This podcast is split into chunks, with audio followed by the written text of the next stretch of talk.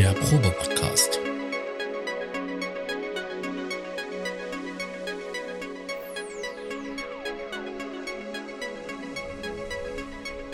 Ein Podcast beim gemütlichen Talk im Proberaum.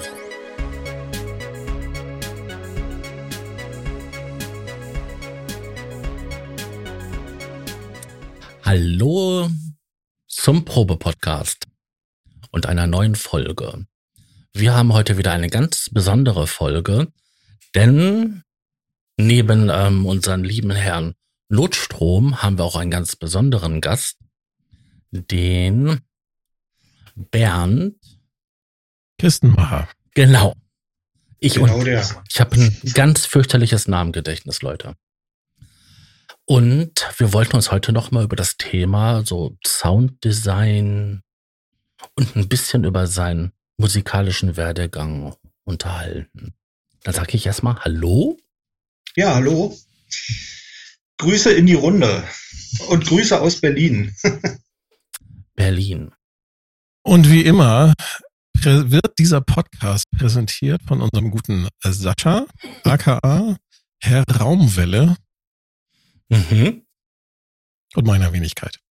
Und Herr Notstrom. Moin. das ist schön. Hallo. Das war ein bisschen holpriger Einstieg, aber das macht nichts. Nein. Im Cut kriegen wir alles gerade gebogen. Das haben wir in der letzten Folge ja gelernt.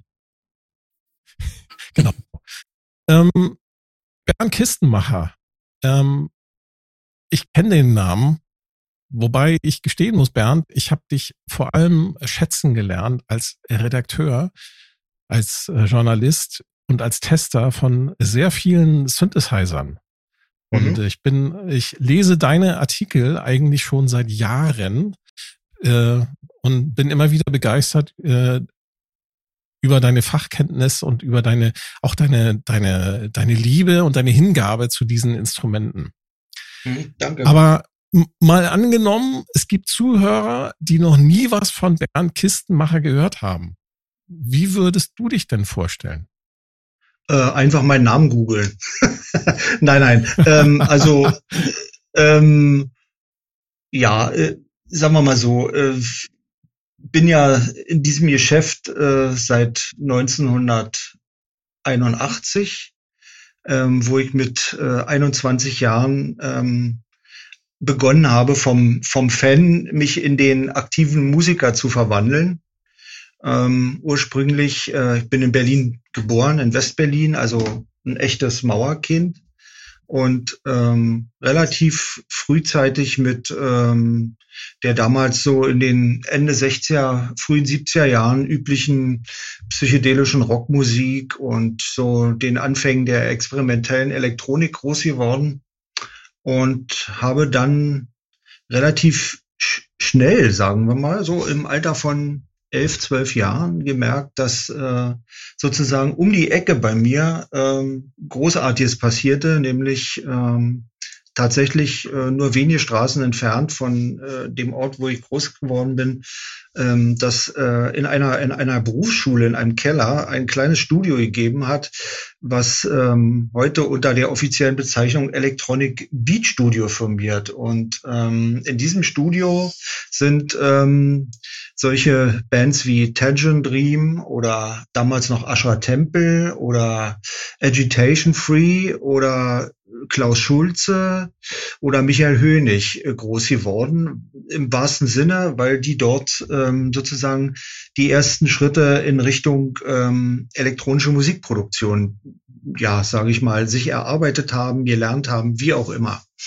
Und ähm, das sind ja alles Protagonisten, die äh, später unter dem äh, Namen Berliner Schule für elektronische Musik firmierten und ja eigentlich auch heute noch so ähm, in dieser Schublade stecken, ähm, so sie noch leben. Ähm, und ähm, das war meine Musik von Anfang an. Ja.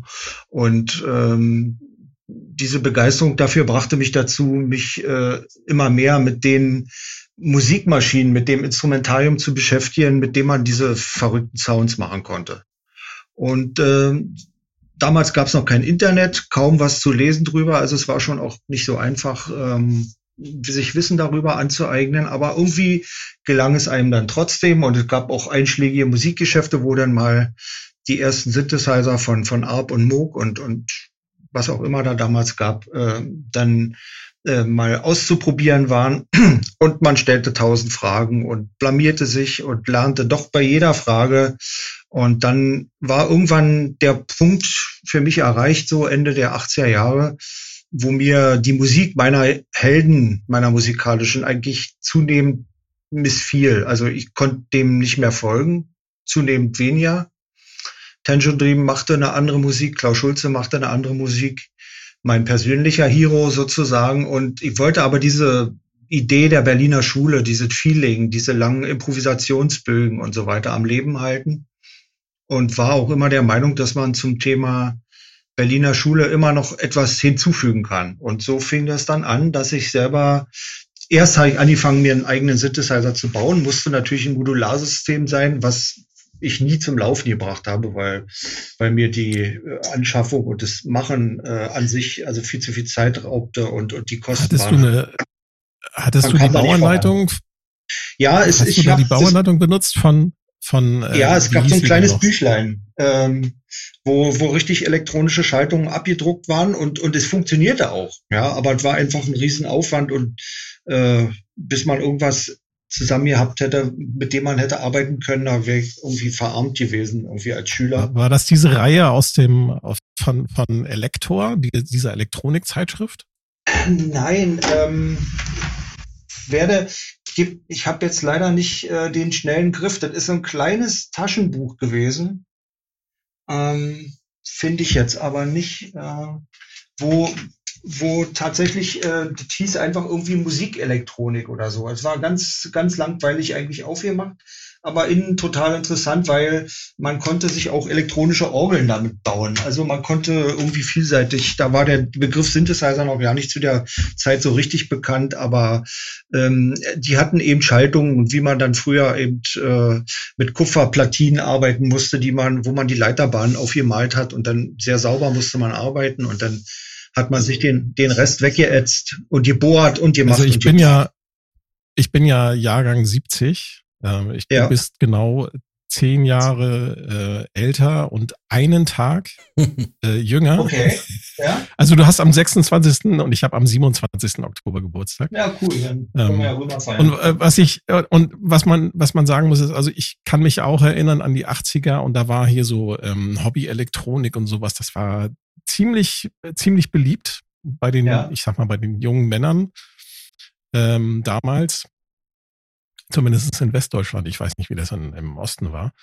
Ähm, und ähm, ich glaube, da ging es dann auch so langsam los mit äh, Heimcomputern und so weiter. Hast du das auch mitgemacht? Ähm, okay, naja, es, es, zehn Jahre. Es, ja, na, es ging ja dann so weit, dass ich also eben so 1980 dann die Faxen von meinem Tun äh, dicker hatte und endlich Musik machen wollte. Und ich wollte einfach einen richtigen Synthesizer besitzen. Und äh, da ich mir damals äh, ein, ein Minimoog äh, nicht leisten konnte, äh, habe ich mir von Korg einen Monopoly gekauft. Der war damals für seine Verhältnisse wahnsinnig äh, vielseitig, weil er mhm. eine Menge Features hatte, die über einen Minimoog hinausgingen. Der klang natürlich nicht so fett, hat aber auch nur die Hälfte gekostet und war bezahlbar. Und das war mein tatsächlich mein erster Synthesizer, bei dem es dann schnell nicht dabei blieb. Also das ist ja klar. Ne? Wenn man dann irgendwie einen hat, braucht man auch einen zweiten und einen dritten und dann geht es los. Und ähm, in die in die Computer-Ära bin ich äh, 1988 gerutscht mit dem Atari, mit dem 1040 mhm. ST. Genau. Das war mein Einstieg so in die computerorientierte Musikproduktion. Das war ja damals nur erst nur MIDI-Recording äh, Audio war ja da noch gar nicht möglich. Das musste man dann ja vielleicht mit Bandmaschinen noch synchronisieren. Äh, aber ähm, das war schon ein deutlicher Schritt nach vorne. Es war ja auch dasselbe Jahr oder dieselbe Zeit, wo, wo äh, von äh, Korg äh, die M1 Workstation rauskam, die für ihr ihr Geld und für, für den Stand der Dinge, der technischen Dinge ja unheimlich viel bot. Das war ja im Grunde genommen ein, ein Studio in, in einer Box von der Idee her, Klangerzeugung, äh, Drums, ähm, Multitrack-Recording, äh, eben auch MIDI und Effekte. Also wo hatte man das vorher? Ne? Und die haben ja damit den, den, die haben ja damit den Begriff der Workstation auch erst defini definiert. Ne? Und in hast, Kombination hast du parallel, ja. Entschuldigung, hast du parallel ähm, mit dem Schreiben von Artikeln angefangen oder wann kam das dazu? Ja, das war sogar vorher. Es war tatsächlich 1984. Ich hatte, hatte so mein erstes Equipment zusammen, ähm, den Kork Monopoly, äh, dann natürlich, äh, wo ich ganz heiß drauf war, ARP 2600, ARP Odyssey. Und ähm, die, die erste Hälfte der 80er war ja so die Zeit, wo das langsam mit äh, digitaler Musikproduktion losging und naja, die Leute mit, mit ähm, analogen Synthesizern nichts mehr zu tun haben wollten. Das war ja auf einmal alles verpieft und verpönt und zu unflexibel und nicht speicherbar. Und das war aber ähm, so die Zeit, wo trotzdem auch bei uns in Berlin äh, es im Rundfunk Radiosendungen gab. Ich erinnere da gerne an die berühmte Sendung Steckdose äh, die hieß die, die lief sonntags immer. Und die hat einen wunderbaren Bogen zwischen der neuesten äh, digitalen Technik äh, gemacht zu analogen Oldies und ähm, ich habe mich da dann äh, irgendwann mal gemeldet und habe äh, tatsächlich 84 meine ersten beiden Testberichte gemacht über ein Ab 2600 mit Klangbeispielen und dem Ab Odyssey. Da fing es wow. bei mir an. Ja. Wow. Okay. War ein schöner Einstieg, also muss ich auch sagen. Hat mir viel Spaß gemacht und irgendwie hatte ich auch immer so eine Ader, irgendwie so über, über solche Instrumente zu, zu schreiben und ähm, bin ja irgendwie auch immer noch dabei geblieben. auch 40 Jahre später irgendwie. Ja, irgendwie. ich glaube, sowas verlässt einen auch nicht. Und ähm, du machst das ja auch sehr gut weil du irgendwie auch immer eine Beziehung zu deinen Instrumenten aufbaust. Oder wenn du keine Beziehung aufbaust, das hast du in deinem, du bist ja seit ähm, einiger Zeit auch ähm, YouTuber, das hast du, äh, berichtest du dann auch ganz offen darüber und ja, ich finde, man muss da kein Blatt vor Mund, was ich, äh, was ich sehr schätze. Danke. Also mir ist es wichtig, ähm, ehrlich zu bleiben, weil also es ist ja steht ja jedem frei, ähm, seine eigene Meinung äh, über, über irgendetwas, was man von sich gibt, zu haben. Und das sieht man ja auch immer, wie, wie bunt und vielfältig äh, die Meinung ist, wenn man dann die entsprechenden Foren liest. Ähm, das ist so, aber ähm, ich finde, wenn man vielleicht doch einen Denkanstoß liefern kann oder wenn man sagen kann, ah, guck mal, also, also es ist ja immer subjektiv, mir gefällt irgendwas nicht. Und dann schreibe ich darüber. Dann sage ich ja auch nicht, dass das Ding scheiße ist oder sonst irgendwas, sondern ich sage einfach nur, also hier hat's mich gestört an der Stelle aus den und den Gründen. So, die, die Gründe müssen ja für den nächsten nicht gültig sein, aber der hat ja vielleicht trotzdem mal so einen Impuls gekriegt, darüber nachzudenken. Und vielleicht, ich meine, wir reden trotzdem immer über viel Geld und Geld hat man immer nur einmal und wenn mhm. jemand eine Kaufentscheidung treffen will, dann muss er sich das schon vielleicht auch dreimal überlegen, ob er sein Dispo dafür überzieht. Ne? Also wollen wir ehrlich sein, ne? das ist doch so. Ja, volle Zustimmung. Als Musiker und auch als Autor, Journalist hast du ja, wie du gerade erzählt hast, viel mitgemacht, aktiv äh, mitgestaltet. Ähm, wie siehst du denn so das aktuelle Angebot an Synthesizern, an Instrumenten, an generell an Möglichkeiten, Musik zu kreieren? Welches Instrument würdest du denn einem Einsteiger in die Synthesizer-Thematik empfehlen, wenn er Berliner Schule oder einfach nur Musik machen möchte? Und warum würdest du das empfehlen? Das ist ja die schlimmste Frage, die man je gestellt bekommt. ähm, also es ist im Grunde genommen, ähm, ja, man muss, man muss sich vielleicht ähm, mal mit den Produktionsmethoden auseinandersetzen, wenn man sich sowieso für dieses Thema erwerben, erwärmen will. Also äh, wir wissen es, äh, wir brauchen heute keine Keyboard-Burg mehr, um großartige Sounds zu machen.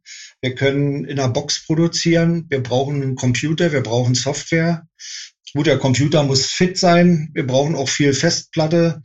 Ähm, ja, ist alles heute aber realisierbar und nicht so ein Problem. Ähm, wir brauchen eine Abhöranlage, vielleicht ein paar vernünftige Monitore. Wir brauchen ein Master Keyboard oder irgendein Keyboard, mit dem man einspielen kann. Und dann kann es mhm. doch eigentlich schon losgehen. Ja. Ähm, man muss sich natürlich fragen, will man Musik machen, die über das rein instrumentelle hinausgeht? Ähm, will man mehr rhythmisch arbeiten? Will man mehr flächig arbeiten?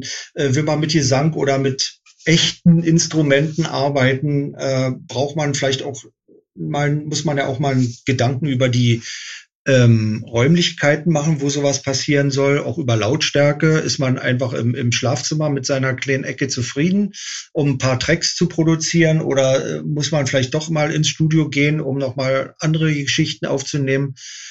Es hängt ja erstmal von der Musikrichtung ab, die man äh, machen will. So. Und ähm, dann muss man sich vielleicht auch die Frage stellen, hat man mehr Spaß daran, ein Instrument zu spielen mit seinen Händen oder hat man mehr Spaß, äh, äh, mit Pads zu arbeiten oder, oder mit der Computermaus? Ähm, so, und dann gibt's ja dann doch vielleicht schon ein paar Richtungen, die sich da auftun.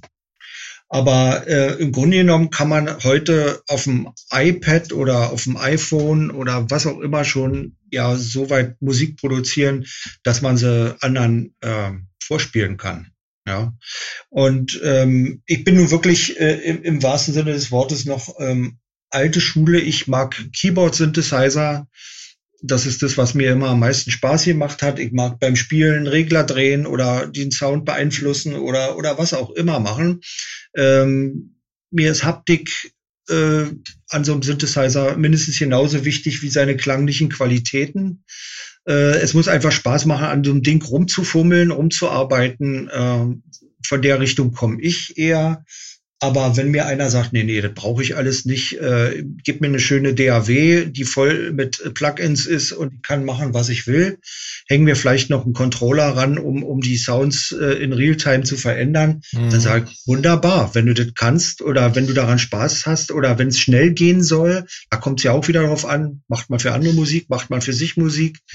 Ähm, dann, ja, also, ich, ich, ich alles, glaube, das Geniale, ich glaube, das Geniale ist, dass eigentlich im Grunde genommen jetzt für jeden ein Angebot da ist und jeder kann auf alle Fälle für, für ihn ja. selbst passende auf seine Bedürfnisse ähm, zugeschnitten quasi ja. zusammenstellen. Ne, ich hatte von, ich hatte schon mal ein Beispiel gebracht von folgender, äh, hatte ich von einem Freund von mir erzählt, der hatte früher ein Modularsystem, ein sehr großes Eurorack-System. Davor hatte er eine Monomaschine von Elektron hat dann zusammen mit so einem Oberheim Matrix 1000 ähm, und einem Moog ein bisschen Musik gemacht. Und jetzt ist er sehr klein aufs iPad, hat alles verkauft, ist nur noch auf dem iPad unterwegs, macht aber auch wirklich gigantische Sounds mit. Ich bin also selber, ich bin total fasziniert davon, was, was da so, was die Apps ja. mittlerweile für eine Qualität erreicht haben. Das muss man ja, auch nochmal dazu sagen, dass die Technologie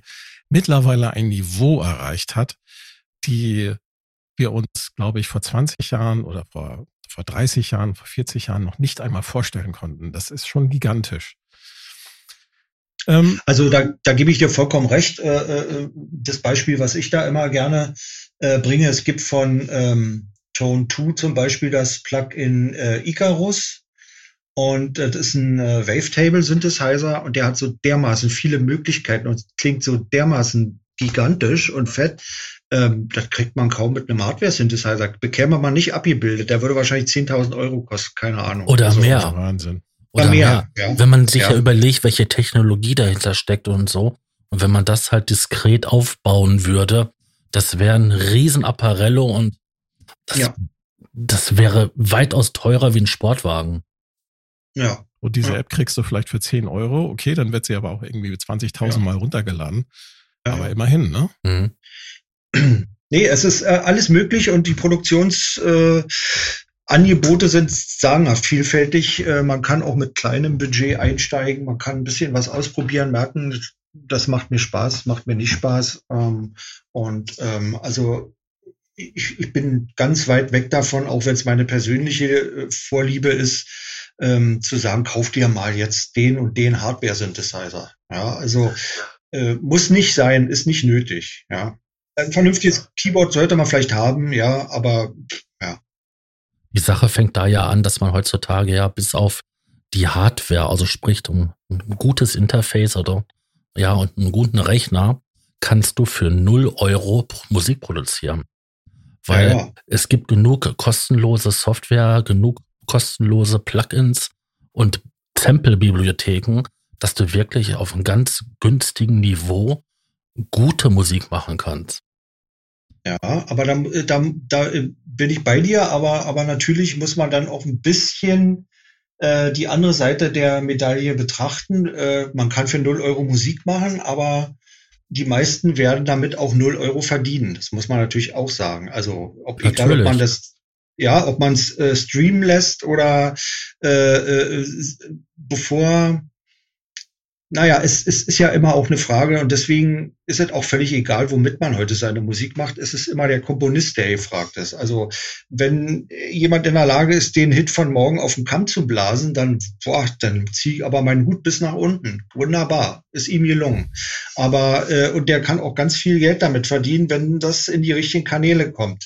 Ähm, aber den meisten wird es halt heute auch nicht mehr passieren. Also man sieht eben schon auch, ähm, dass dieses, äh, dass das Internet zwar sehr viele Möglichkeiten bietet, sehr viele Vorteile, aber eben auch Nachteile, wenn es dann eben auch vielleicht wirklich um eine kommerzielle, um kommerzielle Aspekte geht. Das muss man schon mal sehen.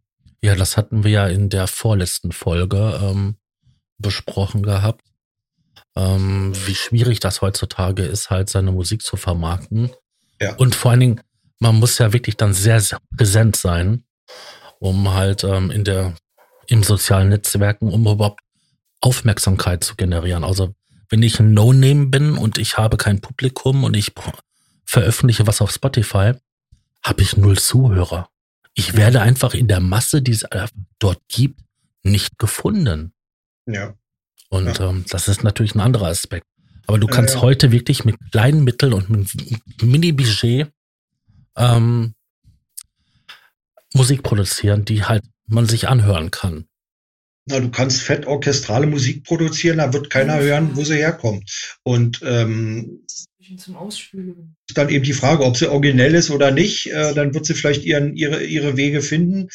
Aber der klassische Weg zum Beispiel war ja auch noch in den 80er, 90er Jahren der über, über Live-Konzerte. Und da konnte man schon noch ein bisschen was bewegen, weil ein Konzert ist eigentlich immer einer der wichtigsten äh, Transporteure, denn ähm, äh, ist es so, wenn man, wenn man, wenn man Musik live präsentiert, haben die Leute Lust, die kommen deswegen dahin. Und wenn man dann eine Platte in der Hand hat äh, oder, oder irgendeinen anderen Merch, äh, dann, dann ist immer noch ein bisschen Geld zu generieren ja, am Rande. Aber ein Konzert auf die Beine zu stellen, ist eben auch ganz schwierig. Und dann kommt es auch wieder darauf an, natürlich wollen die Leute, wenn man Musik live auf der Bühne macht, wollen die was sehen. Und wenn man dann nur mit einem Notebook äh, und einem Controller auf die Bühne geht, dann muss es aus einer anderen Richtung pfeffern, damit die Leute in irgendeiner Form begeistert und mitgenommen werden. Also es sind alles immer so Konsequenzen und alles auch nicht so leicht ähm, äh, darzustellen, im Grunde genommen muss erstmal der Spaß im Vordergrund stehen, dass man sagt, ach weißt du, ich mache mir über den ganzen Business-Kram überhaupt keine Gedanken. Ich will einfach nur Musik machen. Und das ist nämlich genau der Punkt. Ähm, wenn ich nämlich anfange und ähm, ich möchte da erst mal ausprobieren. Ich habe da zwei Ideen im Kopf und finde das toll alles, was ich da so höre.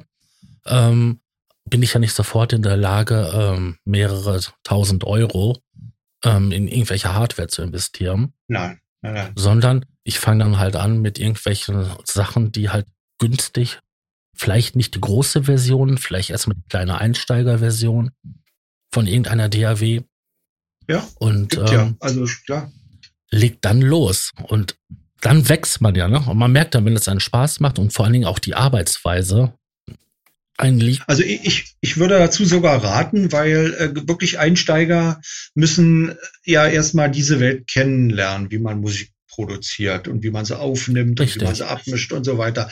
Und ähm, um da jetzt ein Beispiel zu nehmen, ich meine, ich benutze jetzt ähm, Cubase 12 Pro, okay, äh, bin damit gewachsen, aber das kann man ja keinem empfehlen, der da einsteigt in dieses äh, in diese Geschichte. Also egal welche DAW da man jetzt nehmen will, ich will ja da jetzt keine Schleichwerbung machen, aber, aber, aber da fängt man ja nicht am Top-End an, sondern fängt ja wirklich mit irgendeiner SE-Version an oder schaut sich mal an, äh, äh wie, wie sieht denn so eine Software aus?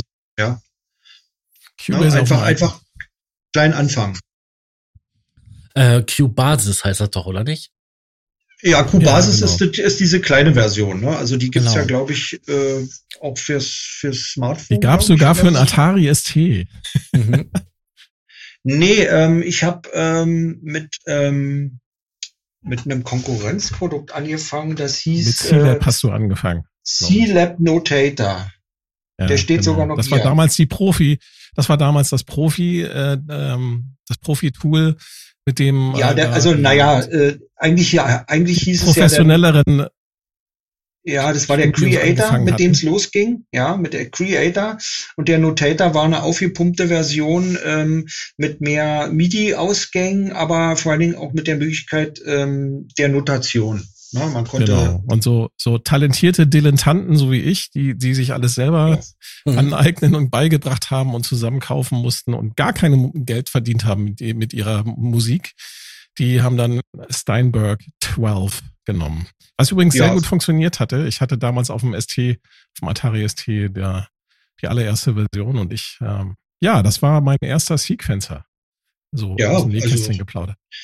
Ja, wie gesagt, ich hatte vorher ARP-Sequenzer, Analog-Sequenzer, aber dann äh, digital mit, äh, wo die Computerproduktion äh, losging, oder Musikproduktion auf dem Computer losging, äh, war tatsächlich der Creator mein erstes Programm und ähm, meine, da muss man auch mal ehrlich sein, dass der, der Atari damals war auch nicht billig oder, oder die M1 Workstation, die hat viereinhalbtausend D-Mark gekostet. Das war nicht, das ja. war nicht wenig Geld, ja. Atari äh, 2000. 2000 Mark damals. Mark. Ja, na, ist doch viel Geld. Ja. Man sollte ja. vielleicht aber auch nochmal erklären, warum der Altari so extrem beliebt war bei den Musikschaffenden. Denn ja. oh, der ja. hatte nämlich eine eingebaute MIDI-Schnittstelle, die damals nämlich brandneu war. Also die war fest eingebaut und da brauchte man das Ding nur kaufen, hinstellen das, das, und konnte loslegen. Man konnte zwar das, bei anderen Geräten. Nicht ganz. Nein? Nein, das stimmt Na, nicht. Bei der, auf der Spielesektion. Ja, ja, ja war der einzigste, der erste und einzigste und der hat tatsächlich äh, eine, äh, Türen damit aufgestoßen. Also es das gab, ist eigentlich es der. Gab noch eine Computergeneration davor, die 8-Bit-Computer. Da gab es einen Computer, eine Computergeneration, die nannte sich MSX. Und da okay. gab es eine Firma, die wir alle kennen, die hieß Yamaha. Die hatten tatsächlich einen 8-Bit-Computer mit einer MIDI-Schnittstelle. Der hat sich aber so. ganz schlecht verkauft. Und okay. die, äh, ich glaube, es gab auch nicht so richtig so eine Musiksoftware dafür oder die waren ja sehr, sehr rudimentär. Ähm, deswegen ist das Ding einfach ein Flop geworden. Also ja, da ich jetzt Yamaha, sogar was gelernt. muss man sagen, war, das verlinken wir dann alles in den Show Notes.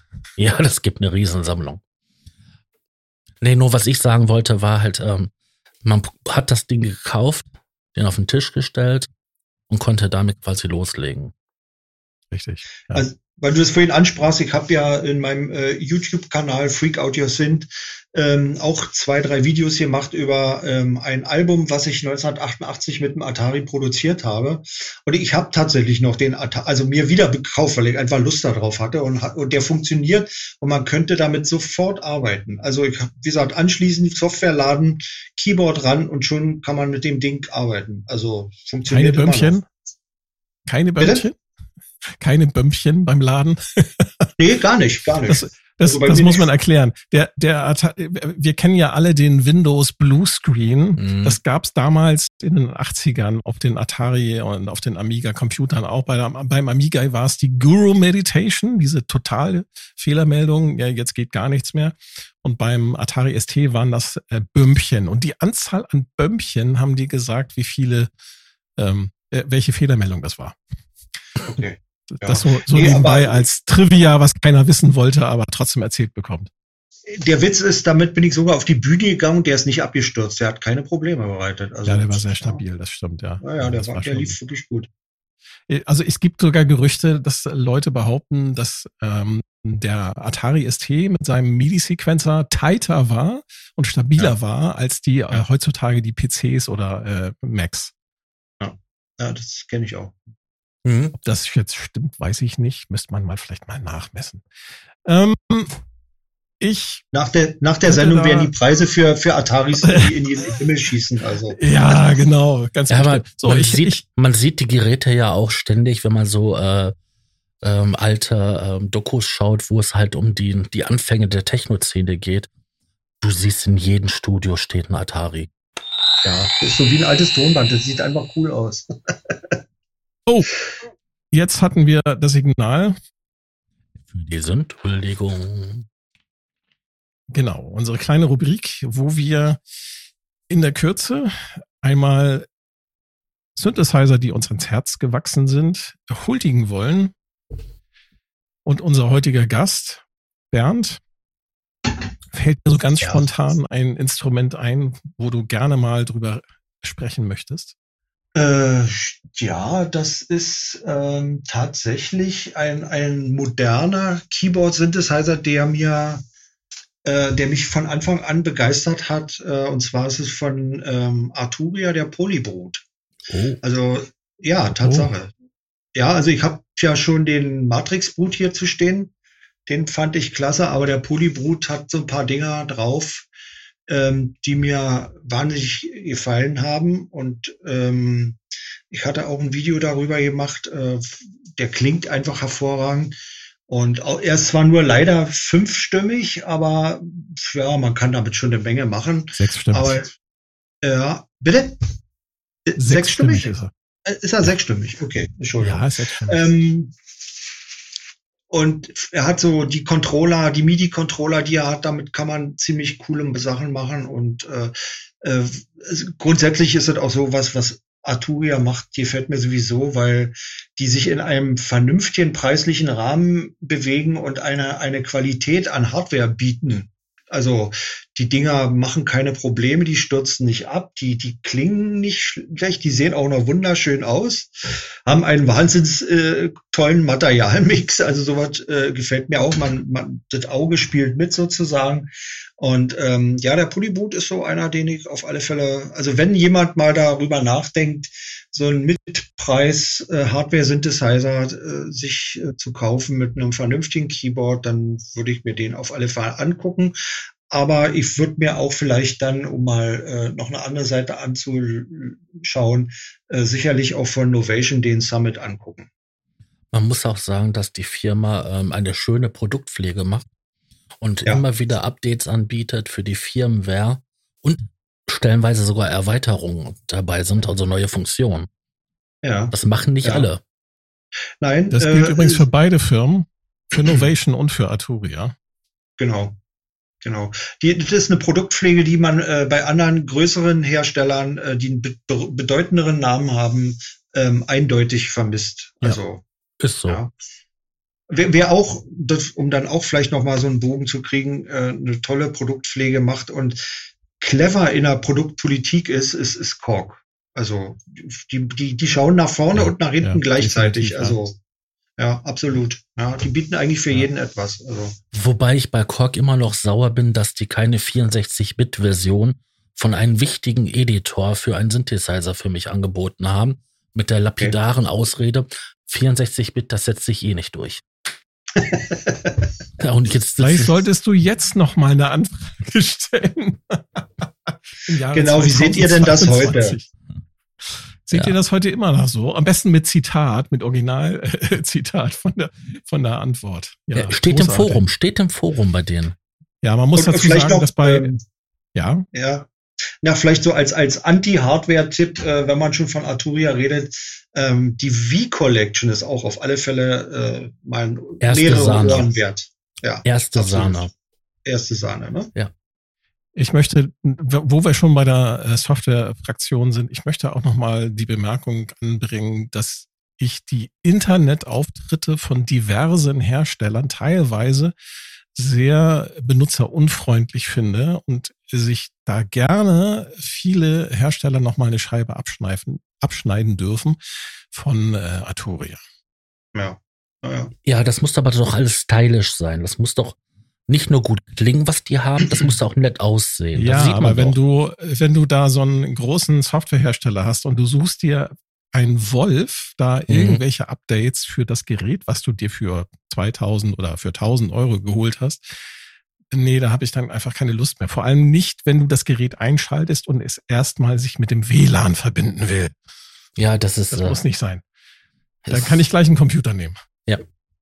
Ähm, ist vielleicht auch noch interessant zu erwähnen, bei, weil ich über den äh, Polybrut sprach, der hat ja auch äh, äh, einen Editor, der äh, direkt auf den auf den Synthesizer wirkt. Ne? Also du hast die Engine vom Synthesizer und du kannst am Rechner kannst du deinen Synthesizer editieren. Also das ist, fand ich ja auch ziemlich klasse irgendwie.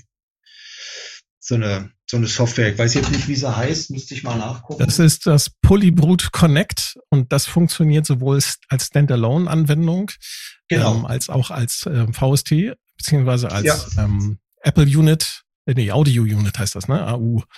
Äh, ja, als, Audio Unit. Äh, als Audio Unit Plugin und ist wirklich ja. eine, eine, nahtlose MIDI-Integration mit mit einer mit einer ähm, Sequencer-Software. Ja, genau, und das gut. hatte Quark damals nämlich auch schon gehabt bei den, ähm, wie heißt das den Micro X hatten sie das gehabt. Und der, ja. Und da das haben war doch die, der, der, der geschrumpfte Triton. Richtig, oder? den habe ich nämlich auch hier bei mir auf dem Schreibtisch stehen. Und ähm, das ist so meine eierlegende Wollmilchsau. Aber die haben nie eine 64-Bit-Version ihres VST-Plugins ähm, das angeboten. Das ist sehr schade, ja. Das ist wirklich total, weil das total am Markt vorbeigegangen ist. Hm. Aber Steinberg schmeißt alles raus, was 32-Bit ist, oder? Ja, genau. Da kann man nur, da kann man nur tricksen oder man muss halt ähm, auf den Standalone-Editor zurückgreifen. Ja. Sascha, es setzt sich halt nicht am Markt durch, ne? Es tut mir ja leid. Ja. 64 Bit. Willkommen im Trickserland, das ist wie mit CV Gate arbeiten und mit anderen Formaten und äh, ja, war immer schon Aber so. Ich, ich, ich sag dir, das kommt alles wieder.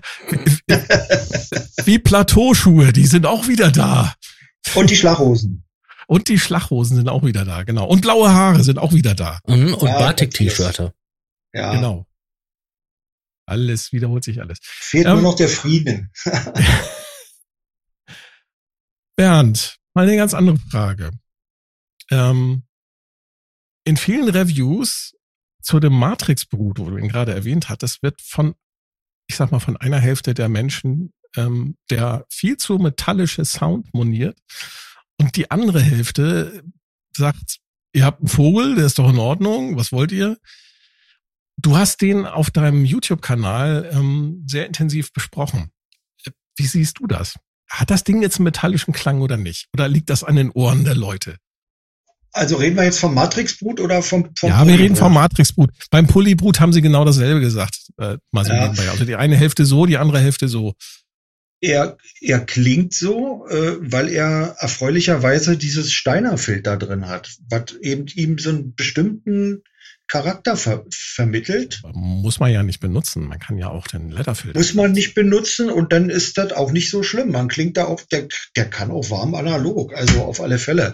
Und ähm, äh, ja, den Leuten klingt das nicht so, dann, dann müssen sie was anderes nehmen. Also das ist ja, passt ja zu der ein, äh, eingangs geführten Diskussion, ähm, dass es eigentlich für jeden alles gibt. Ähm, Wenn es mir nicht gefällt, wie der klingt, dann gucke ich eben mal äh, im Regal eins weiter. Ja, weil, genau. weil, ähm, und außerdem, äh, wenn man, sagen wir mal, elektronische Musik macht, ist ja ein beliebtes Stilmittel äh, des Layering. Das heißt, man legt mehrere Sounds übereinander mhm. und schafft mhm. damit ja einen neuen Sound. Und wenn du, wenn du einen, äh, einen Moog hast, den du neben so einen metallisch klingenden setzt, hast du ja auch wieder eine andere Qualität. Das hängt ja eigentlich einfach mal von deinem Soundgeschmack oder von deiner eigenen Ästhetik ab, ob du das magst oder nicht. Und ähm, das ist aber eigentlich kein Qualitätsmaßstab. Es ist einfach nur eine Wertung und äh, oder eine Wichtung, eine individuelle Wichtung. Und, und das, äh, viele Leute nehmen das aber als Qualitätsmaßstab. Ja. Wenn das Ding nicht fett klingt, ja, dann taugt das nichts. Dabei ist ja. es früher gang und gäbe gewesen, dass man Synthesizer einfach layert ja, um unterschiedliche ja, absolut. Frequenzspektren zu füllen und was auch immer, ne, um die Musik entsprechend dann äh, ähm, sich da auszudrücken. Es gibt ja auch noch ja, die Nachbearbeitung.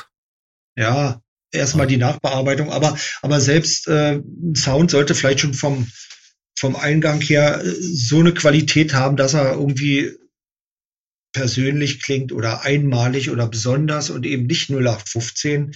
Und äh, gerade durchs Layern kriegst du ja eben so eine Mischung her. Und wenn ein einzelner Synthesizer schlecht klingt, weil er eben zu dünn ist, dann hat aber vielleicht gerade diese dünne Spitze auf einem fetten Fundament irgendwie so eine Qualität, wo du sagst, wow, jetzt passt's aber. Ja, genau. und ja. da ist dann eben die Frage, da ist eben dann die Mühe des Sounddesigners gefragt, wie viel man da an Energie reinstecken will in so, so einen Klang. Und äh, aber wie gesagt, um da zurückzukommen, der Matrix-Boot, der klingt für mich absolut fantastisch. Und mich erinnert äh, das so ein bisschen an die Diskussion, wo damals der der MOOC äh, Voyager rauskam und ja, klingt der denn jetzt wie ein Mini-MOOC oder klingt der nicht wie ein Mini-MOOC? Nein, klingt der nicht und muss er ja auch nicht. Äh, ist mir auch völlig wurscht, weil dafür gibt es den Mini-MOOC. geil, der Voyager, weil der dieses, dieses Stereo-Filter hatte, wo du mit ja. dem Spacing einfach das im, im, im Stereofeld verschieben konntest. Richtig. Ich habe den ein paar Jahre lang gehabt und ich habe den geliebt. Genau und dafür, konnte der Minimoog nicht, also gut. Nein, ja, das konnte er nicht. Und der so, klang auch ne? nicht so warm, fand ich. Aber hatte ja. dafür andere Qualitäten, ne? Also da genau. muss man. Das war ja auch ein anderes, anderes Konzept, was dahinter stand. Richtig. Das muss man ja sehen. Das, das macht ja, äh, also beim, beim Moog ist das ja immer so. Die haben ja so ein bestimmtes Konzept, was sie mit dem Synthesizer umsetzen. Und äh, egal welches Ding du da hast, die haben alle ihre verschiedenen Stärken und Schwächen. Man kann ja nicht ja. nur sich nur immer nur halt, ja, weil der, der und der, der ist super, ne, dann muss alles andere von der Firma auch super sein. Ja, Pustekuchen. Das, deswegen leiden wir ja alle unter dem Guess, unter dem Gear Acquisition Syndrome, weil hm, ja, der und der aber auch, aber der nächste auch, auf alle Fälle. Also so, weißt du? Und die Bude ist. Leidest du auch darunter? Na, logisch. Ja. Na, von Anfang an. Also, klar mit einem Synthesizer kann man nicht leben, also ist sinnlos. Wie war das? Ein Leben und der Synthesizer ist sinnlos. Mhm. ja, ist möglich, aber, aber sinnlos. Genau, es ist ja, Loriosche Mops. Genau. Ja, großartig. Äh, wie gehst du mit deinem Gas um? Gehst du dem nach oder wenn du einen Gasanfall kriegst, sagst du, ja, komm, ich setze mich einfach mal an, an, an mein an eines meiner anderen zehn Geräte und bin dann happy. Ja, wie machst du, wie auf alle Fälle, weil, weil ich habe nicht endlos viel Platz und das ist schon immer kommen und gehen. Also da ist Dynamik in dem System und äh, ja, äh, würde ich alle Synthesizer äh, aufgehoben haben, die ich jemals besessen habe, dann bräuchte ich auch irgendwie ein kleines Museum oder was, keine Ahnung. Also, Aber ich glaube, ähm, deine, deine Tätigkeit als Tester, die hilft auch so ein bisschen dabei, oder? Beim Auswählen. Aber nur ein bisschen. Aber nur ein bisschen. Also ich habe eine super Kur gegen Gas. Das ist erstens ähm, knapp bei Kasse sein und zweitens keinen Platz haben. Ja, ja, das hilft auf ja, alle Fälle. Das kenne ich. Das kenne ich. Das, also, ja, ja, das Platzproblem ist das, das größere Übel, definitiv. Ja. Ähm, ich habe wirklich ähm, nicht viele Geräte, die bei mir ähm, ausgezogen sind, wenn sie einmal eingezogen sind. Ähm, aber ich habe immer halt sehr gekauft. Also und naja, also ich muss auch mal ganz ehrlich sein, ähm, äh, ist alles schön, macht Spaß, ist toll und die Augen sind mit jeder neuen Veröffentlichung werden die wieder groß und ja, wir sind alle Opfer. Ähm, aber man muss schon auch mal so einen Blick zurückwerfen und da kann man auch ruhig an die Anfänge gehen von zum Beispiel Berliner Schule die haben, was haben die gehabt? Die haben, die haben vielleicht ein Farfisa Sündorchester gehabt, die haben ein Tonband gehabt, die haben vielleicht ein Echo-Gerät gehabt, die haben vielleicht ein Arp Pro Soloist gehabt, vielleicht noch äh, eine Orgel, eine alte Yamaha-Orgel. Und dann haben die Musik gemacht, die so wunderschön war, dass er eigentlich heute noch von den Fans geliebt und gemocht und verehrt wird. Muss man mal so sehen. Die haben mit primitivsten Mitteln haben die wunderschöne Musik gemacht. Und vor allen Dingen war in dieser Limitierung immer auch die Aufgabe drin, beschäftige dich mit dem Zeug, was du hast. Genau. Ja, guck mal jetzt, ja, guck mal jetzt nicht um die Ecke, was da noch kommt. Und das konnte man damals auch gar nicht absehen, was da, da kommen da würde. Da gab's ja auch kaum, kaum Veröffentlichungen. Da gab's kaum was. Halt. Ja. Und, äh, oder Vangelis zum Beispiel. Ja, der hat, der hat ja, der hat ja quasi schon elektronische Musik gemacht, bevor es, ähm, äh, äh, bevor es äh, Synthesizer gab. Der hat seine Hammond-Orgel, der hat eine B100 gehabt, die hat ja so gespielt, da hast du gedacht, da, da läuft ein String-Orchester. Mhm. Oder der hat äh, Bandechos äh, benutzt, der hat ähm, von Korg diesen, was die jetzt nochmal äh, veröffentlicht haben, diesen Mini-Korg, so, so eine Kisten, ja, oder eine Klavioline, sowas hat der gespielt, oder E-Pianos. So, und da hat er einen Sound geschaffen, das würde heute keiner mehr hinkriegen. Ja, und äh, da war nicht, also das war einfach eine Limitierung in den Möglichkeiten. Und wenn du dann dich trotzdem ausdrücken willst, musst du dir was einfallen lassen. Da, da, da muss ich mal nachhaken. Da, da muss ich mal nachhaken. Du, du sagst, die haben Sounds hinbekommen, die man heute nicht mehr hinkriegen würde. Was meinst du damit? Naja, Wir haben doch jetzt so viel mehr Möglichkeiten.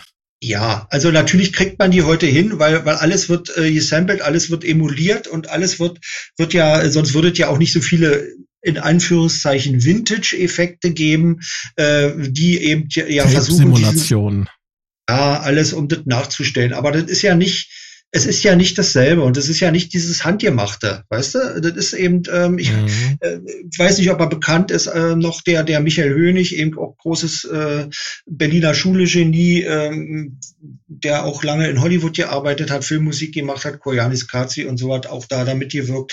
Ähm, der hat im Electronic Beat Studio gelernt, wie man Takte in, mit einem Tonband umschneidet. Da haben sie eine Vierviertel äh, äh, Musik äh, aufgenommen und dann haben sie die Aufgabe gekriegt, mach mir daraus ein Fünfviertelstück. Und dann haben die, haben die die Noten wirklich physisch ausgeschnitten und umgeklebt. Die haben Bänder zusammengeklebt, um eine neue Musik zu schneiden. So, so, so mit solchen, äh, äh mit solchen Aufgaben haben die sich beschäftigt. Und dann hat natürlich auch die Hörgewohnheiten geändert. Ja, also ganz primitiv, aber eben auch auf der anderen Seite solides Handwerk. Ja, und ähm, das hat mich von, von Anfang an äh, fasziniert. Und, und wenn es dann äh, um Echos ging, dann hat man eine Revox A77 genommen und dann hat man lange Bandschleifen über irgendeinen Mikrofonständer zehn Meter laufen lassen, um dann irgendein so Repeat reinzuholen oder so. Ja, äh, das waren Echos. Ja, und, und dann hat man eben gemerkt, ah, da ruft irgendwas, wenn man auf einer bestimmten Geschwindigkeit spielt und so weiter, und dann kommt wieder was zurück und man kann noch mal neu darüber was legen.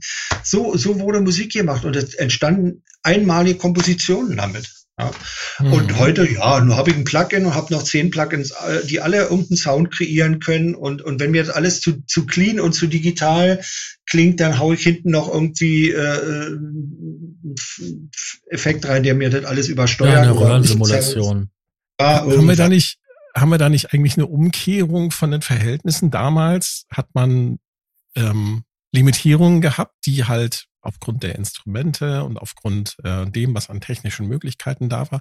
Und heute haben wir eine, eine, eine Umkehrung von den Verhältnissen in dem Sinne, wir haben den totalen Gierüberfluss, ja. Ja. Und müssen und uns aber limitieren, um um das tatsächlich äh, den Fokus auf das äh, auf das Werk, was man da erschaffen möchte, zu behalten. Ich möchte da einen Namen in den Raum werfen. Das ist dann der, der, der Heinbach, ähm, auch aus Berlin, der sich ganz bewusst ähm, jetzt zum Beispiel auf seine, auf seine ähm, Test-Equipment äh, ähm, Geräte da äh, konzentriert und damit Musik macht.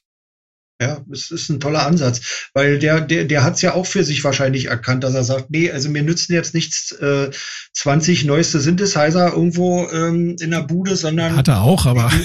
Ja, sicher. Klar.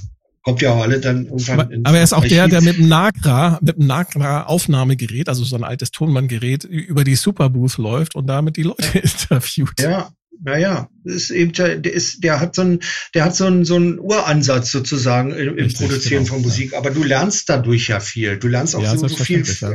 erkennen, ja. Und ähm, insofern, äh, ja, die Limitierung würde, würde, die tut auf keinen Fall weh. Und wenn eben, muss man leider so sagen, Geld der Faktor ist, der limitiert, dann kann man das ruhig akzeptieren. Da muss man nicht traurig drüber sein, sondern mach was mit dem, was du hast. Weil, da, weil das die Kreativität dann auch befördern kann. ja, du wirst kreativ dadurch, auf alle Fälle. Ja, genau. Ja. Wenn. Also da merkst du ja auch für dich selber, ob du den Willen hast, ernsthaft den Willen hast, mehr zu wollen oder mehr zu lernen oder mehr zu machen. Und das geht nur übers Scheitern und geht auch nur über Limitierung. Also anders, anders läuft nicht. Bei dem Überangebot, ja, weißt du, äh, ich kann auch mit, mit 17 einen Führerschein machen und mein Daddy stellt mir einen Ferrari hin mit 5000 PS. Ja, dann fahre ich mich gleich tot. Kann ich alles machen heute. Ja, ich kann auch mit, mit Cubase Pro 12 einsteigen und mir die teuersten Plugins und noch 20 Synthesizer und kann mit dem Zeug überhaupt nichts anfangen, weil es mich vollkommen überfordert. Mhm. Ja, so. Und ähm, ja, lasst uns eine Bürgerinitiative wieder die Überforderung gründen. ja. wieder, über, wieder die Überforderung durch Synthesizer. Man muss ja wirklich jetzt so Gegenbewegung machen. dass wir in der heutigen Nein. Zeit haben wir ähm, so ein Angebot, was jetzt Software angeht, das ist ja wirklich fast nicht überschaubar. Ja. Und so viele Hardware-Synthesizer und auch von kleinen Firmen. Das habe ich so noch nicht erlebt. Also die letzten zehn Jahre. Ist, Alleine ist was da, Behringer da auf dem Markt ja, wirft, ist auch dieser gesamte Analogmarkt wieder explodiert. Ja. Also ich kann mich noch erinnern, so Ende der 80er Jahre wollte keiner analoges Zeug haben. Da, da wollten sie alle nur digital haben. Also ähm, FM, FM7 hier, so ähm, FM-Synthese und so weiter, DX7. Und ja. dann später die auf Sample basierenden ähm, Synthesizer, die sogenannten Rompler. Das war die Zeit, wo du einen Minimoog für 700 D-Mark gekriegt hast, wenn du Glück hattest. Und ich hatte genau. das Glück. Genau. Und wenn man dann so die, äh, sich die Zeit anschaut, wie lange, lange das ganze Digitalzeug so überlebt hat und dann eigentlich nur immer das gleiche aufgekocht wurde, dann gab es virtuell analoge Synthesizer. Die wurden auch immer nur weiter aufgekocht, zwar immer hier, da erweitert dort erweitert, der Speicher erweitert und so weiter und hast du nicht gesehen. Und jetzt seit ein paar Jahren explodiert der Analogmarkt.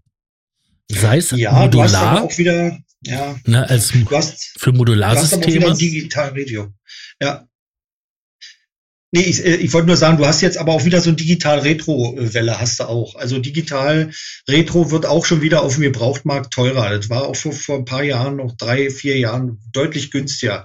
Und die Preise steigen jetzt auch schon wieder, weil die Leute dann auch wieder Bock haben auf alte Sampler, die schlecht klingen, weil, weil der schlechte Sound schon wieder interessant ist. Das also, muss noch nicht mal so alt sein. Äh, genau. Elektron-Monomaschinen habe ich damals für 600 Euro verkauft äh, Mitte der 2010er, kriegst du mittlerweile nicht unter zweieinhalbtausend Euro. Mhm, die sind ja. irre, die Leute. es tut mir leid, aber die Maschine ist gut, aber so gut äh, ist sie nicht. Wenn wir jetzt hier mal so eine Yamaha SY35 nehmen, den konntest du in den niedrigsten Preis gebraucht für unter 100 Euro kaufen. Ja, da lag der so bei 90 Euro. Ja. Mittlerweile ist das Ding wieder bei weit über 300. Ich sag nur mal 909. Das ist natürlich der Drumcomputer, die Drummaschine schlechthin. Ne? Das, das liegt aber auch daran, dass dann solche, ich sag mal, solche Koryphäen wie, ähm, wie heißt denn dieser Amerikaner, der, der damit aufgetreten ist und da live drauf rumgetrommelt hat. Nicht Karl Cox. Ja, ich weiß. Andere. Du weißt, wen ich meine, ne? Ähm, also es gibt eine ganze Reihe von namhaften Künstlern, die da wirklich geile Musik mitgemacht haben und das weckt dann auch so ein bisschen so die Begehrlichkeit der Leute, dass sie auch sowas haben wollen. Mhm. Ähm, das war doch genau gewesen. Ja die 909, die 808, dann die ähm, ja, 303 genau, ja. und gegebenenfalls noch die 707 oder 767. Das waren Wobei die Instrumente klingen auch geil. Das muss man schon sagen. Die klingen wirklich geil. Ich hatte mal von Acid Lab, die haben ja diese, diese Klone gemacht. Der, der Roland Drummies, ähm, von, ich hatte von Acid Lab eine Miami und äh, ich hatte einen Auftritt in Hamburg vor in, in so einem kleinen äh, Kino da in, auf St. Pauli und das, das war schon geil mit einer großen Soundanlage da, die die Kicks und die die Snares zu hören. Das naja, da kommt dann erst richtig raus der Klang, klar. Ja, genau. Wenn du ein ja. Soundsystem ja, dran ja. hast, was ein bisschen richtig. schiebt, also klar. Ja, es ist, ähm, aber da hast du natürlich, ähm, äh, ist jetzt völlig egal, ob wir über Berliner Schule oder Techno oder sonst was reden, du hast eben ähm, natürlich immer die Begeisterung und die Leute wollen es nachvollziehen und die wollen es mhm. nachmachen. Nun kannst du dich wirklich äh, äh, austoben, kannst eben wirklich äh, schlechtes Sampling in Anführungsstrichen machen, du kannst äh, irgendwelche Drumcomputer-Clones kaufen, ähm, ohne das jetzt bewerten zu wollen, aber du kannst eben auch äh, analoge Synthesizer und äh, virtuell analoge. Und du hast tausend Sachen, die du machen kannst. Und ich glaube schon, dass es sehr schwer ist, seinen, seinen Weg da zu finden. Aber im Grunde genommen steht am Anfang immer die Komposition. Was will ich machen? Also, weißt du, und wenn du ein schönes Stück schreiben kannst, dann ist es auch vielleicht erstmal nicht so wichtig, ähm, dass du deinen Steinway dazu stehen hast oder deinen äh, Riesenmoog oder sonst irgendwas, äh, sondern ja, ich kann das nicht äh, mir leisten. Ich mache es mal ein bisschen mit einer Tischhupe, na, vielleicht nicht so, aber aber mit einem einfacheren Mittel und ähm, schau doch auch mal, ob das nicht vielleicht ganz originell klingt oder ob das nicht interessant genug ist, dass ich das andere auch anhören wollen. Ausprobieren. Ja, das ist eine super Überleitung zu meiner nächsten Frage und dann vielleicht auch schon der letzten Frage mhm. in dieser Stunde. Das ja. wir gleich noch mal, was du antwortest. Ähm, Du hast äh, in einem Interview mal gesagt, dass dir die Berliner Schule, also beziehungsweise das gab, diesen Begriff gab es ja, gab's ja damals noch nicht, sondern dass dir äh, dieses, diese Art der Musik, ähm, äh, dass du da rausgewachsen bist, hattest du gesagt in dem Interview. Mhm. Ich weiß gar nicht mehr, wo das war. Ähm, und dass du mittlerweile andere Musik komponierst. Kannst du da nochmal drauf eingehen? Was macht Bernd Kistenmacher nach dieser Ära? Was macht er jetzt? Ähm, War meine erste Frage. Wir sind ja immer alle irgendwie beeinflusst. Keiner ist ohne Einfluss und ist sozusagen der, der moderne Einfluss ähm, unserer Neuzeit äh, die Musik von Hans Zimmer, muss ich ganz ehrlich zugeben, ähm, weil er es geschafft hat, ähm, mit seiner hybrid-orchestralen Musik so einen Sound zu finden, der mich völlig umgehauen hat. Also ich erinnere da sehr gerne an seinen Soundtrack ähm, zu Inception, den ich auch immer noch für oh ja, der ist toll. Der genialsten halte, die er gemacht hat. Und, Sounddesign äh, bei Howard Scar, nebenbei bemerkt. Ja, genau. Howie hat's gerockt und ähm, äh, der hat tolle Sachen gemacht. Und ähm, also abgesehen davon, dass die Plugins von äh, ja, wie spricht man die Firma eigentlich aus? UI oder UHE oder, U oder wie auch immer? äh, ich weiß es nicht, aber wir Urs kennen Heckmann. sie alle. Nennen wir sie genau. einfach. Urs Heckmann. Urs, Urs äh, Heckmann, äh, schöner deutscher Name. UHE, genau. würde ich sagen. Oder UI, wenn es die Amerikaner aussprechen würden. Wahrscheinlich, oder? Genau. Ja, Und äh, jedenfalls ähm, Zebra, wunderbar. Ein, einer der tollsten Synthesizer der letzten Jahre. Also Plugin-mäßig. Also und, der Urs Heckmann, ähm, jetzt habe ich dich unterbrochen, entschuldige. Urs Heckmann ja, nee, ist, aber seine, seine Musik, also ich mag, äh, ich mag diese orchestrale, symphonische, ja. elektronische Musik und das ist eigentlich auch das, was, was ich so mache. Aber ich gehe eigentlich fast in letzter Zeit, ähm, wenn ich so ein bisschen für mich hier mache, ähm, äh, fast eher heute in den Ambient-Bereich. Ja gar nicht so mhm. wuchtig. Also so. Das ist eigentlich das, aber so stundenlange Sequenzer laufen lassen, das, das ist so ein bisschen hinter Hast du schon mal drüber nachgedacht, sowas wie der Martin Stürzer, aka Felios, zu machen? Der hat ja sehr erfolgreich auf seinem YouTube-Kanal, macht er regelmäßig ähm, Ambient Live-Konzerte. Hast du da mal drüber nachgedacht, vielleicht auch sowas zu machen? Wäre das was ja? Ja, schon. Äh, gibt auch sogar so eine Einladung äh, und, und bin denen eigentlich auch noch eine Antwort schuldig ähm, äh, für so einen ähm, TV-Kanal, der in Köln sitzt, äh, so eine so eine Sache zu machen. Die setzt aber eine Menge Vorbereitungen vor, so spontanen Rocken, wie es mhm. dann vielleicht nachher aussieht, könnte ich nicht und die Zeit habe ich aber jetzt nicht, das vorzubereiten. Aber ich, ich weiß, ich habe sowas auf dem Schirm und naja, man muss das auch ein bisschen mit paar Kameras filmen und ein bisschen tricky machen, dass das auch nett anzuschauen ist. Also ja, da ist, ist auch ja. viel Aufwand hinter. Ja. Aber ja, äh, ja, ist das, eine, ist das heute eine Idee, natürlich, auf alle Fälle, klar. Letzte Frage man, man muss sich hier. Achso. ja, okay. Letzte Frage von mir. Du bist nicht nur ein begnadeter Musiker, Journalist, ähm, Synthesizer-Tester. Du hast auch, ähm, bist auch unter die Buchautoren gegangen. Du hast ein Buch geschrieben über die ähm, Ära Berliner Schule mit ähm, gespickt mit vielen Geschichten. Ähm, ich habe jetzt nur den letzten Stand gehört, dass an der Veröffentlichung gearbeitet wird. Kannst du da schon was Aktuelles dazu verraten? Leider nicht, außer dass ich immer noch einen Verlag suche. Also es ist tatsächlich die Geschichte der Berliner Schule für elektronische Musik auf äh, ganz satten 900 Seiten, die wahrscheinlich auch noch arg gekürzt werden müssen. Aber äh, die Geschichte ist zumindestens in äh, so um die 40 Interviews ähm, festgehalten von Leuten, wow. die wow. in der Zeit ähm, gelebt haben, die es begleitet haben. Es ist auch ein Buch über Westberlin, weil die natürlich diese ganzen Dinge eben in, in, in Westberlin passiert sind. Und äh, damit ist natürlich auch so ein bisschen der Geist der Stadt äh, abgebildet. Also weil ich die Leute auch gefragt habe, wie war denn Westberlin für dich damals und so weiter. Ähm, ja, ich suche immer noch einen Verlag. Es ist wahnsinnig schwierig. Ich hätte fast jetzt äh, im, äh, am Rande äh, des letzten Superboos eine tolle Firma gehabt oder einen tollen Verlag gehabt, der aber leider äh, zurückgezogen hat. Und ähm, es ist ein gewaltiges Projekt und äh, ja, mich ärgert es ein bisschen, weil wir wissen es ja, kann man ja auch ruhig so sagen, Surkamp äh, ist, ein, ist ein toller Verlag, der schon zwei Publikationen zu dem Thema rausgebracht hat. Ähm, äh, äh, zum Beispiel Electricity von dem Rudi Esch ne? und ähm, Future Sounds ist das andere. Und also ich krieg da keinen Fuß in die äh, in, in die Tür. Ja warum auch immer. Man kennt eben man man äh, man lernt eben nicht die richtigen Leute kennen wenn es dann wichtig ist. Ähm, Peter Grandl hat supported auf dem YouTube-Kanal. Ich habe es äh, auf meiner Website supported. Ich bin auch immer noch auf der Suche, aber es kann durchaus sein, ähm, dass ich nicht mehr lange suche und irgendwann vielleicht sogar einen Kickstarter daraus mache, weil ich ein bisschen äh, der Meinung ja, toll. Aber äh, also es ist natürlich eine riskante Nummer, aber wenn es gar nicht anders gehen soll, dann würde ich vielleicht sowas machen, ja. Aber wenn jetzt einer zuhört äh, und sagt, Mensch, was macht denn der da? Äh, der soll mir doch mal ein Exposé schicken, dann bitte gerne mich kontakten. Ich bin offen für alle Ideen. Super Schlusswort. Mhm. Sascha. Ja. Du hast die abschließenden Worte parat.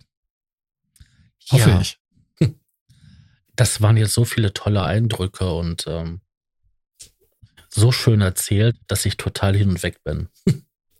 ähm, ich bedanke mich bei unserem Gast für die ähm, schönen Erzählungen und ähm, hoffe, dass ihr das nächste Mal wieder dabei seid, wenn das heißt ähm, der Probe-Podcast.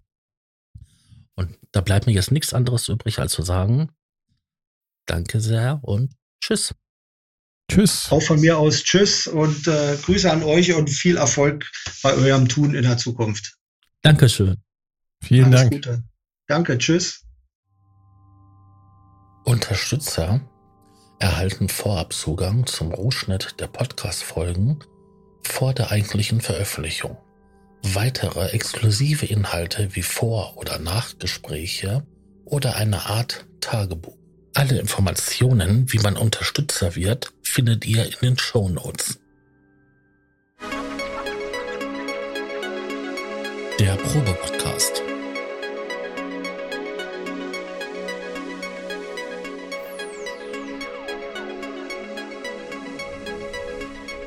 Ein Podcast beim gemütlichen Talk im Proberaum.